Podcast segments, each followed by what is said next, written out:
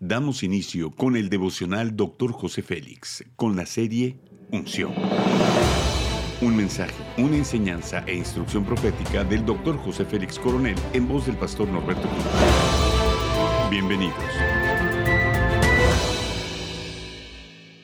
Capítulo 2, alineamiento, tema Dunamis. Hechos 1.8 dice, pero recibiréis poder cuando haya venido sobre vosotros el Espíritu Santo y me seréis testigos en Jerusalén, en toda Judea, en Samaria y hasta lo último de la tierra. La verdad que más nos debe de alarmar es la posibilidad de entristecer o apagar el Espíritu Santo. El poder del Espíritu Santo, la presencia especial de Dios en nuestras vidas, se puede manifestar de muchas maneras. No todos operamos de la misma manera, pero al recibir a Cristo en nuestra vida, recibimos poder del Espíritu. Dice primera de Juan 2:20, pero vosotros tenéis la unción del Santo y todos vosotros conocéis la verdad. La unción se puede manifestar de muchas maneras y es aplicada sobrenaturalmente por el Padre, a quien quiere. Dios es sobrenatural, eterno e inmutable. Tiene atributos y habilidades sobrenaturales. Vive en la dimensión de la eternidad y se manifiesta de forma visible en la dimensión natural. Dice Isaías 57, 15, Así dijo el alto y sublime, el que habita la eternidad. Dios desata sus poderes sin límites en nuestras vidas. Él es el único canal de acceso. Nuestra fe nos empodera para nuestra asignación.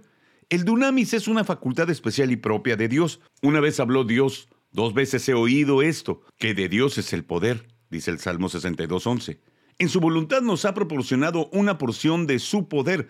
No actuamos en nuestras fuerzas. El sol sale como el Señor de día no tiene poder para ejecutar sus movimientos, sino de la manera como Dios lo dirige. De la misma manera, nuestras vidas están siendo dirigidas por el Espíritu Santo.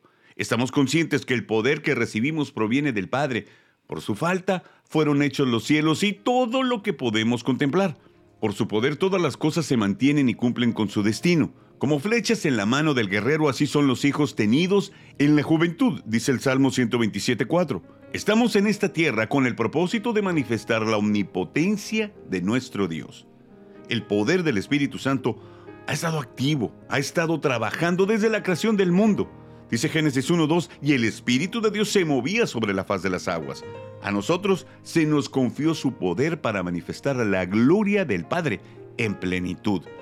Haz conmigo esta declaración de fe. El poder que actúa en mí es el Espíritu Santo. Amén. Ora conmigo. Precioso Espíritu Santo, tu obra en mí se perfecciona todos los días. Así como te movías en la creación del mundo, muévete en mi vida. Que todo desorden en mis pensamientos sean alineados a tu perfecta voluntad. Amén.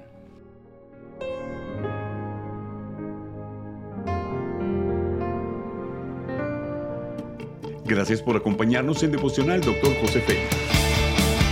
No olvides que puedes obtener acceso a este y otros devocionales en Facebook, YouTube y podcast. Bendiciones y hasta la próxima.